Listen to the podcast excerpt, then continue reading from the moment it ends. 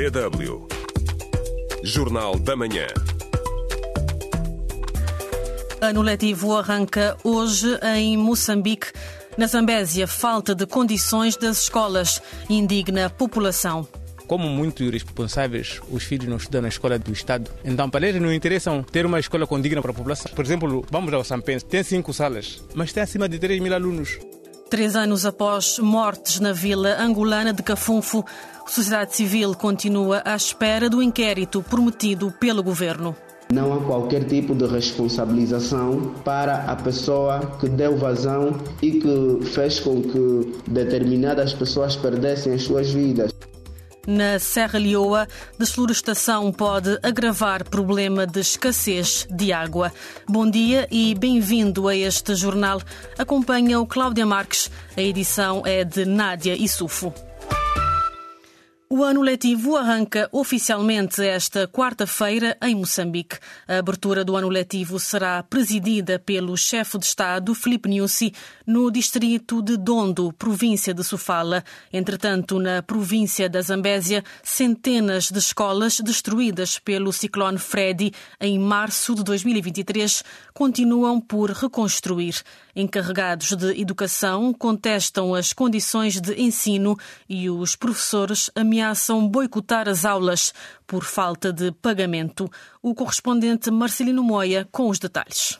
Algumas escolas já estavam em péssimas condições. Com a passagem do ciclone Fred, a situação ainda agravou-se, principalmente nas cidades e distrito de Climane. As autoridades de educação agendaram para 31 de janeiro o início das aulas no ensino básico e secundário em escolas públicas e particulares mas os encarregados estão descontentes com a situação das escolas e fazem comparações. O que nós estamos a ver agora, como muitos irresponsáveis, os filhos não estudam na escola do Estado. Então, para eles não interessam ter uma escola condigna para a população. Por exemplo, vamos ao Sampense, tem cinco salas, mas tem acima de 3 mil alunos. Isso quer dizer que em cada turma deveria ter quase 200 alunos, porque nós já nas salas. No tempo de Ferelimo 1, filho do administrador, filho do governador, estava na mesma sala do filho do camponês. Agora isso mudou. E há também que aponta o dedo das autoridades. Um deles é Francisco Suvai. Pior que estamos numa época chuvosa, está a começar, ainda vai chover. Essa é a responsabilidade do próprio Estado. Devia rever antes, porque tivemos esse todo período de férias. Pelo menos algumas já teriam começado a ser reabilitadas. Muito mais o teto. Muitas, já, os tetos já foram abaixo. O porta-voz da Direção Provincial de Educação, Kaunda Mtekomala, reconhece o problema, mas assume que há dificuldades financeiras. Desde lá que aconteceu o ciclone, alguns esforços estão a ser levados a cabo para recuperar várias salas. De princípio, as salas de construção precária foram, na sua totalidade, recuperadas. A comunidade tem estado a apoiar bastante na recuperação dessas salas de aulas. São reconstruídas, recuperadas, usando o material local. A problemática agora se encontra, portanto, na recuperação das salas de construção convencional. É preciso ter fundos para recuperar essas salas de aulas, mas há um grande esforço que está sendo feito. Em março do ano passado, o presidente da República, Filipe Nunes, aprovou uma verba de mais de 250 milhões de meticais, o equivalente a 4 milhões de euros, para a reconstrução de infraestruturas sociais destruídas pelo ciclone Freddy. Mas o governador da Zambesa, Pio Matos, afirmou que o dinheiro era suficiente para cobrir todas as despesas. Posteriormente, a Procuradoria Provincial da Zambesa ouviu alguns funcionários do governo provincial sobre suspeitas de uso indevido do dinheiro. As cerimônias oficiais do arranque do ano letivo 2024 terão lugar em Maquival, no distrito de Clemane, mas a maioria dos professores estão revoltados com o não pagamento de horas extras há mais de um ano e ameaçam boicotar as aulas.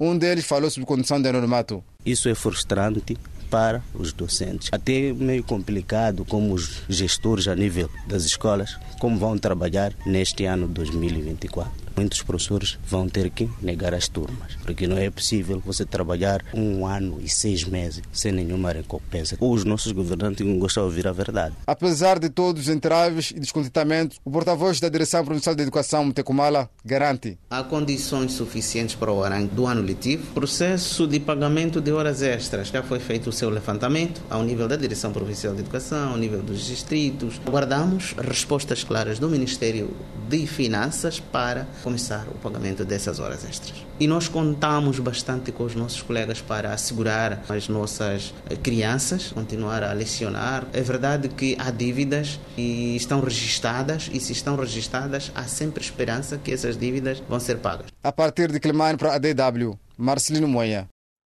E hoje, no espaço do ouvinte, perguntamos como avalia o setor da educação no seu país. Daúce Sankande diz que em Moçambique o setor está péssimo, desde as infraestruturas até ao funcionamento.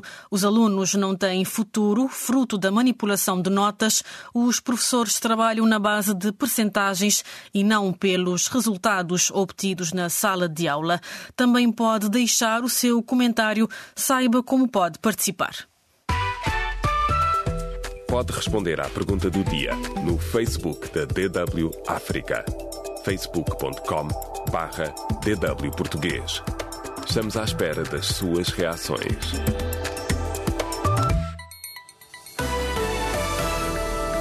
DW Notícias. A empresária angolana Isabel dos Santos afirma que jamais recusou prestar declarações à Justiça e que não foi notificada pela Procuradoria-Geral da República de Angola. Numa mensagem enviada à agência de notícias Lusa, depois de as autoridades angolanas dizerem que se tinha negado a apresentar a sua versão dos factos de que é acusada, a empresária disse que já respondeu à acusação do caso Sonangol. Segundo o comunicado, Isabel dos Santos Santos apresentou respostas e esclarecimentos à acusação no prazo estabelecido por lei de 10 dias. A filha do ex-presidente angolano José Eduardo dos Santos é acusada de 12 crimes, incluindo peculato, burla qualificada e abuso de poder.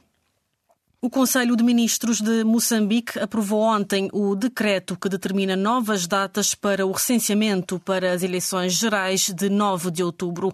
O decreto fixa o período entre 15 de março e 28 de abril para a realização do recenseamento eleitoral no território nacional e de 30 de março a 28 de abril para a realização do recenseamento no estrangeiro. A proposta de alteração das datas foi depositada no Parlamento pela bancada da Frelimo, que fundamentou o pedido com a necessidade de se evitar que o recenseamento eleitoral coincidisse com a época das chuvas e contornar assim a fraca adesão da população.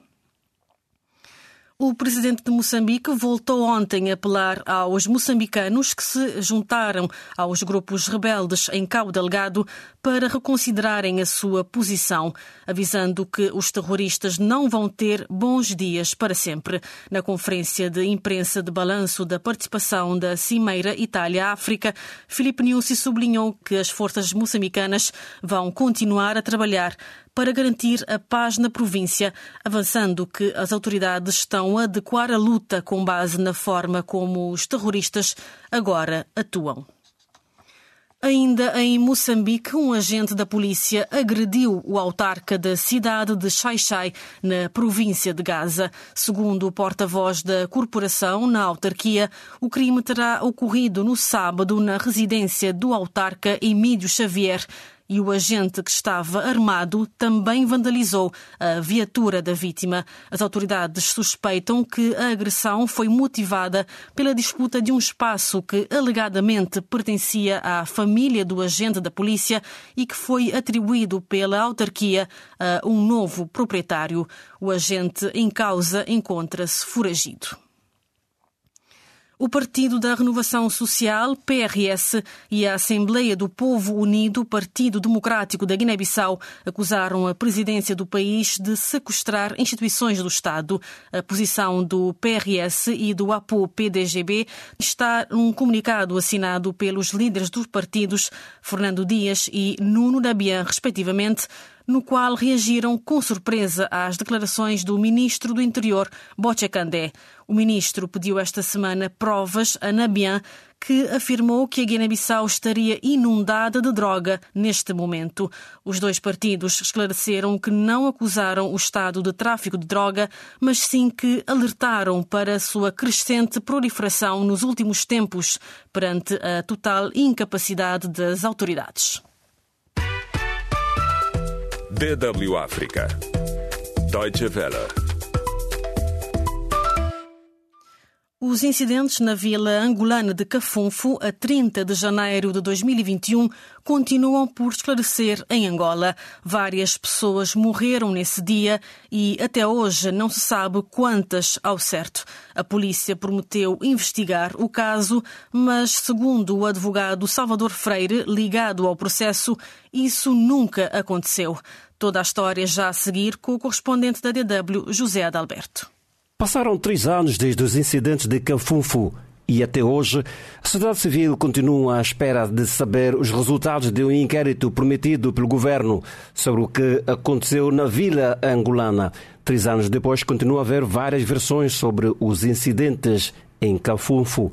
A polícia disse que membros do movimento do protetorado português da Lunda Chokwe tentaram invadir a esquadra na vila e seis pessoas morreram. Mas dados da Amnistia Internacional e de outras organizações da sociedade civil apontam para um número de mortes superior. O movimento denunciou um massacre de manifestantes. O antigo ministro da Justiça e dos Direitos Humanos, Francisco Queiroz, prometeu a realização de um inquérito sério e transparente sobre as caramuças, mas até hoje impera o silêncio sobre essa investigação comenta o advogado Salvador Freire. Não houve inquérito nenhum. O governo prontificou-se em realizar o um inquérito para esclarecer o que aconteceu efetivamente em Canfunfo, mas a partir desta data não há qualquer informação por parte do governo. Salvador Freire representou em tribunal membros do protetorado da Lunda Chokwe, acusados de rebelião depois dos incidentes em Canfunfo, em janeiro de 2021. Um dos seus constituintes era o líder do movimento do protetorado José Mateus Zeca Mutima, que foi condenado à prisão com 15 colegas. Entretanto, foram todos amnistiados. Esta semana, em comunicado, o protetorado da Lunda Chokwe, que defende a autonomia administrativa da região, lembrou os acontecimentos em Cafunfo, homenageou todas as pessoas mortas na vila em 2021 e apelou às forças vivas de Angola e da comunidade internacional para encontrarem uma solução viável para a questão da Lunda Chokwe, erradicando a fome e a pobreza e melhorando o acesso à saúde e à educação.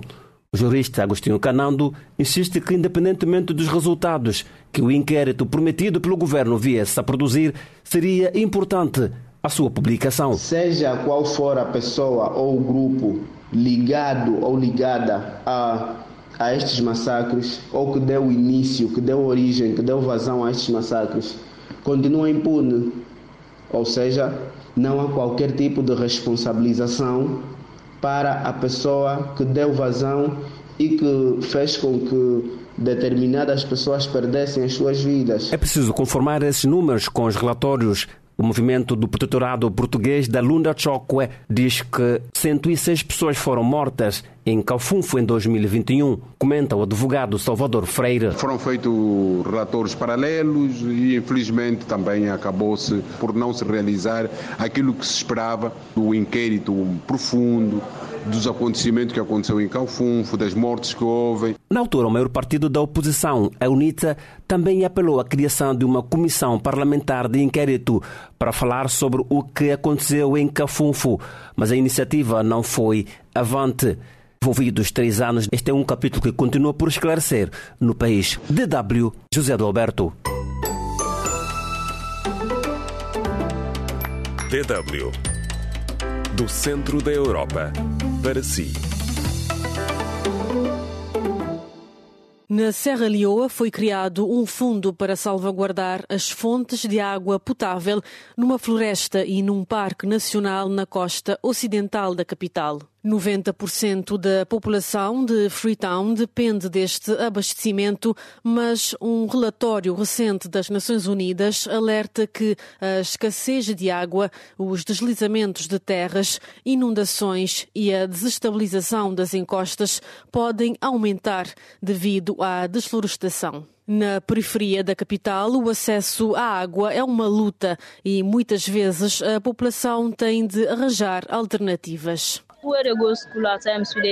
É difícil ter acesso à água, mesmo de manhã, para tomar banho e para as tarefas domésticas. Temos água na torneira três dias por semana, às vezes falha uma semana inteira.